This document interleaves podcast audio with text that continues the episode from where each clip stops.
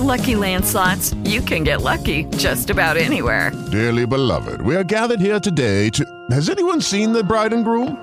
Sorry, sorry, we're here. We were getting lucky in the limo and we lost track of time. No, Lucky Land Casino, with cash prizes that add up quicker than a guest registry. In that case, I pronounce you lucky. Play for free at LuckyLandSlots.com. Daily bonuses are waiting. No purchase necessary. Void were prohibited by law. 18 plus. Terms and conditions apply. See website for details. Nos damos un tiempo sin tiempo para hacer la entrevista de la semana en punto de encuentro. Contenidos para escuchar.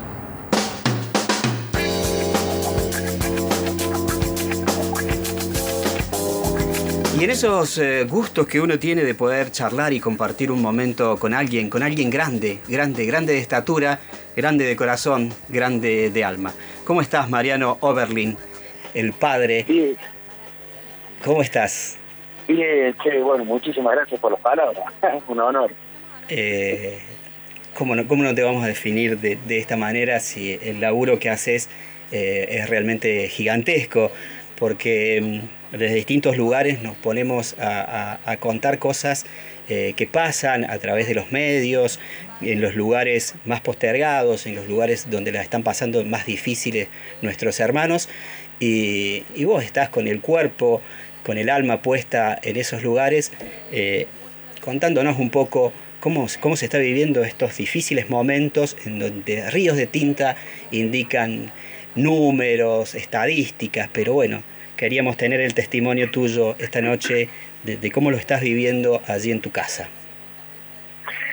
La verdad que nosotros por ahí como con, con una división interna, interna me refiero a espiritual, porque por un lado uno ve que, eh, que mucha gente la está pasando muy mal. Quizá ahora, gracias a Dios, está, uno por lo que uno escucha el mundo, a veces de alguna u otra manera se va viendo un poquito reflejado en, el barrio, en la ciudad del barrio, eh, no en todas las realidades ni en todas las personas, pero así en, en términos generales, eh, tanto cuando uno ve que va creciendo la pobreza en los números, lo puede constatar absolutamente en el barrio, y ahora que se habla de que hay una reactivación económica, uno va viendo que la gente está como un poquito más, más tranquila, la gente que ha podido conseguir changuitas, especialmente los que trabajan en ese tipo de actividades que, que, estuvieron frenados durante la pandemia y que después fueron reactivados, eh, que son los que, digamos, como digo, los changas, son los por ahí los más sensibles, ¿no? Porque el que tiene un trabajo fijo a lo mejor estuvo suspendido, a lo mejor este, perdió el trabajo, o sea, para bien o para mal, es como que no no lo, no lo siente tan inmediatamente. En cambio, clases son así, no, son a crecer la economía y automáticamente van creciendo el año.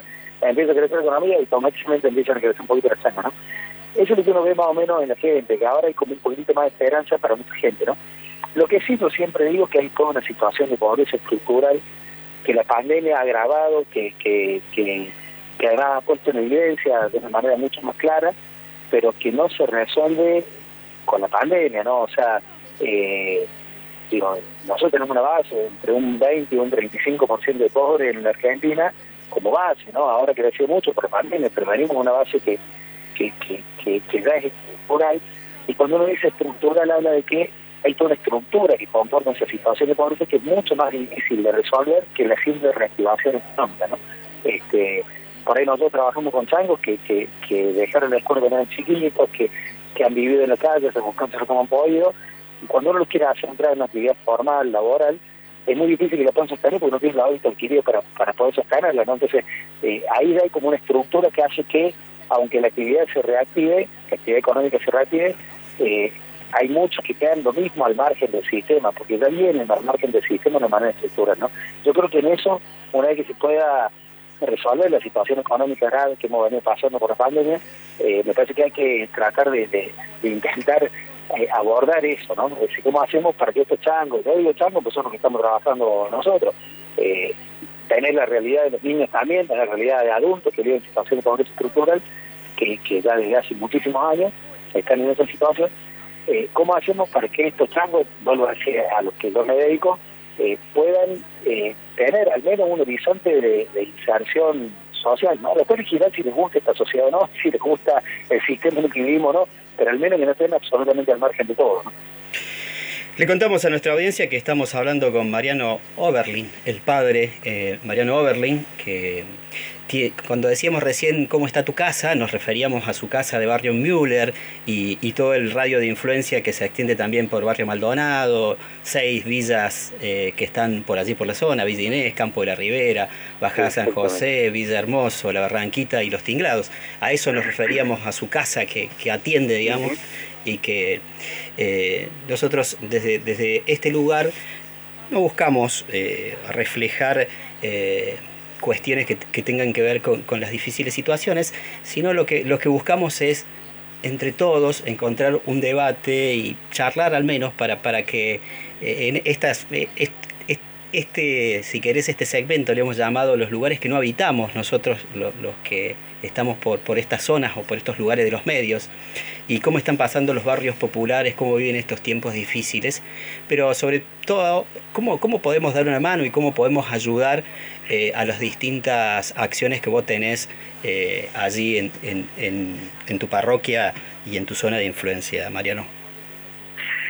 Mira, nosotros lo que lo que nosotros venimos haciendo es intentar generar fuentes de trabajo, ¿no? digamos que es como el objetivo que no Obviamente, porque trabajamos en, una de las de las aristas de nuestro trabajo tiene que ver con chicos con problemática del consumo de drogas, eh, tratamos de ofrecerle la posibilidad de un tratamiento, de un, de un, abordaje más eh, de la psicología y, desde, la terapia comunitaria, eh, pero también si vemos que si los changos después no salen con una perspectiva de horizonte, futuro, eh, es difícil que se puedan sostener. Entonces, además de acompañar chicos en estas problemáticas, intentamos acompañarlos en la posibilidad de insertarse socialmente.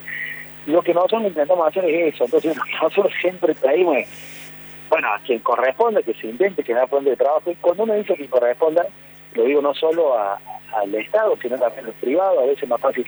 Perdón que no por ahí me pongo negativo, después te digo cuál es la parte positiva que veo de todo esto y la ah, que yo por lo menos veo.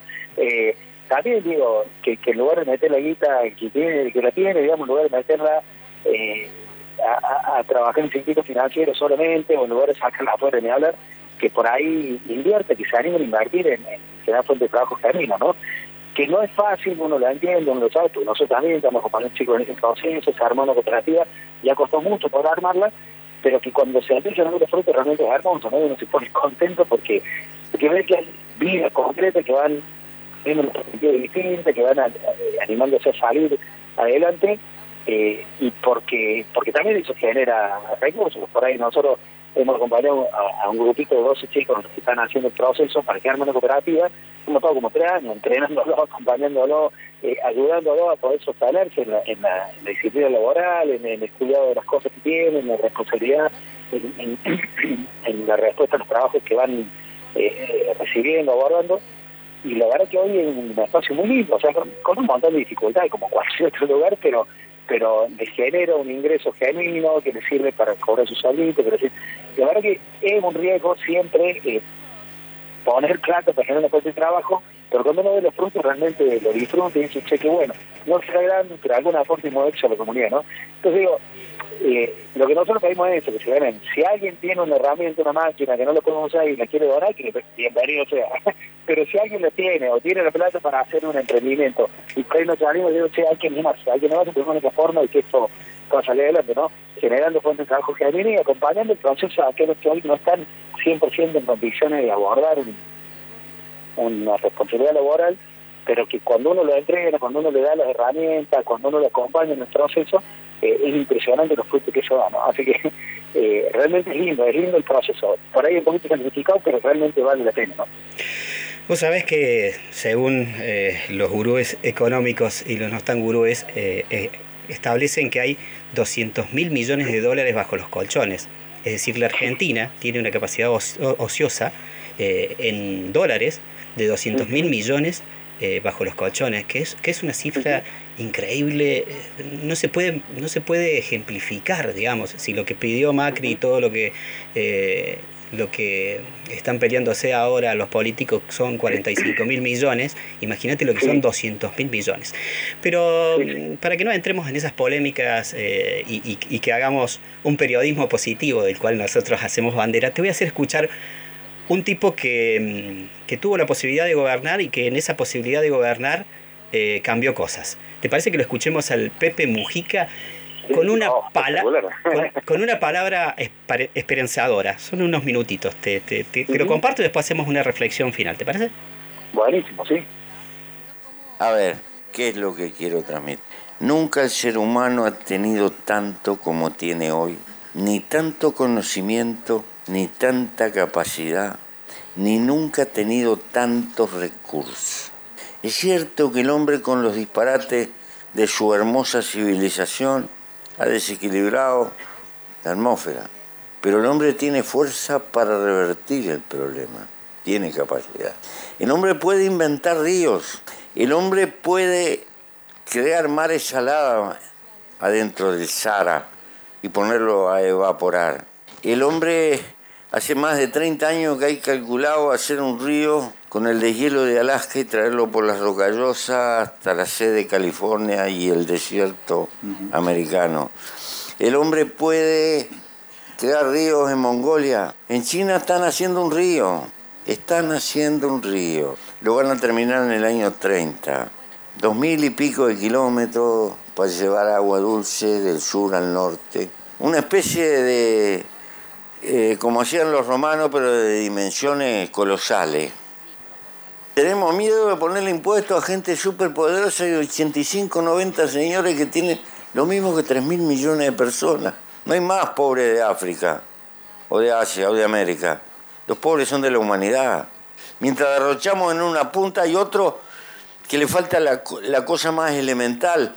Eh, y no podremos cuidar un poco la naturaleza.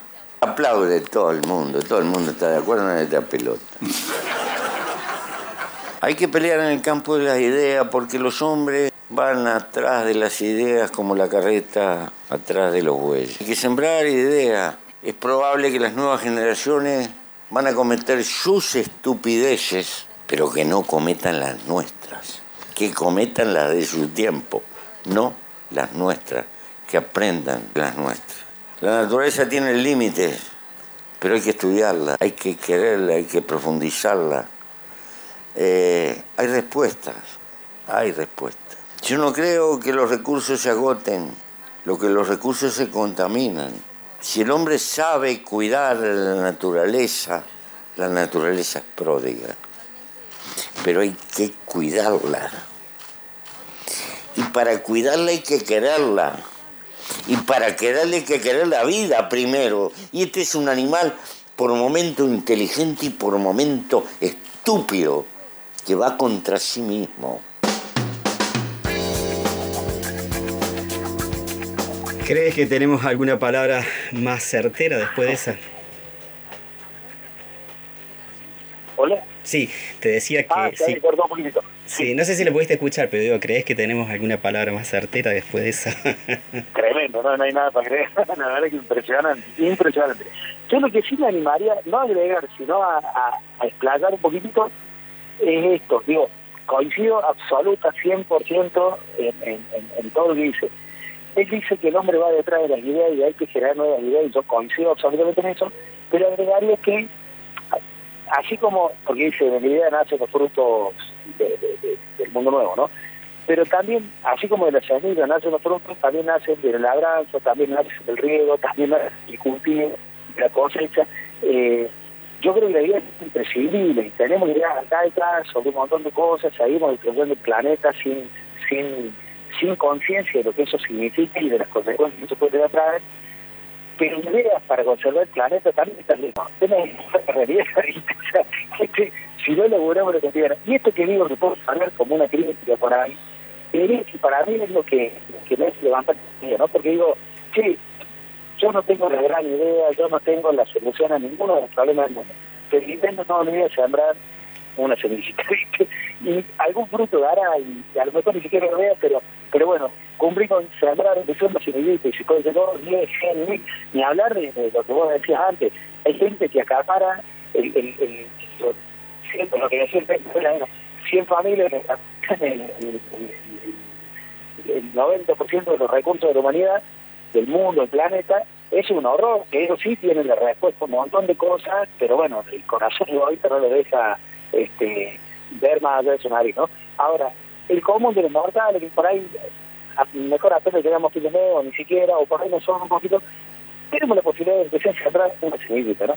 Para mí esto que por ahí puede sonar como una crítica, insisto, eh, hace cuantas ideas, pero también se falta mano para sembrar esas ideas, porque si no, viste, nos quedamos en el mundo de la idea y nunca se termina de resolver nada. Eh, respuesta a, a, todos los problemas de, del planeta, del ecosistema y de todo, de, la pobreza, de todo, hay millones. El tema es que, es que si no las hacemos realidad, ahí se queda, ¿no? Entonces, digo, esto que puede ser una crítica, para mí también es una me ayuda a levantarme con y decir, que yo no tengo la solución al problema del mundo. Pero, viste, algo, por lo menos, como decía, hay un dicho que se ve como cuando yo estaba en el seminario, que era, no tenemos en nuestras manos la solución al problema del mundo, eh, pero tenemos nuestras manos para intentar solucionar algo de esos problemas, ¿no? Entonces, qué sé yo, algo, todos algo podemos hacer, ¿no? sin dejar de lado la responsabilidad que tienen los que sí tienen el poder, eh, sin dejar de lado la, la, el reclamo frente a eso, pero también diciendo, bueno, no puedo poner esto, esto es lo que no pongo, ¿no? La verdad que eh, en primer caso voy a, voy a agradecer eh, el, el, audio que tiene que ver con una disertación que hizo Pepe Mujica aquí en Casa Naranja, en, en el auditorio de, de Tarjeta Naranja. Y, y, además de eso, eh, en agradecimientos, te quiero agradecer a vos que estás en la trinchera diaria. Y, y como decía ahí Mujica en, en alguna, en, en alguna parte del audio que decía, todos me aplauden, pero nadie me da pelota. qué, qué, qué, bueno sería si cada uno de nosotros podemos, aunque sea un minuto de nuestras vidas, poder dedicarlo a, a, a sembrar eh, como vos lo haces en tus 24 horas. Eh, agradecimiento profundo por todo lo que haces. Le contamos a nuestra audiencia que quien está acompañándonos es Mariano Oberlin, eh, el padre Mariano Oberlin, sí, eh, de la parroquia de Maldonado. Y bueno, estuvimos charlando un poco de, de qué podemos acompañar y cómo podemos ver esta realidad de los lugares que a veces no habitamos. Un abrazo grande, Mariano, y gracias por todo lo que haces, loco. Igualmente, Armando, un abrazo y noche y muchísimas gracias a vos por esta posibilidad de compartirlo. Un honor. Gracias.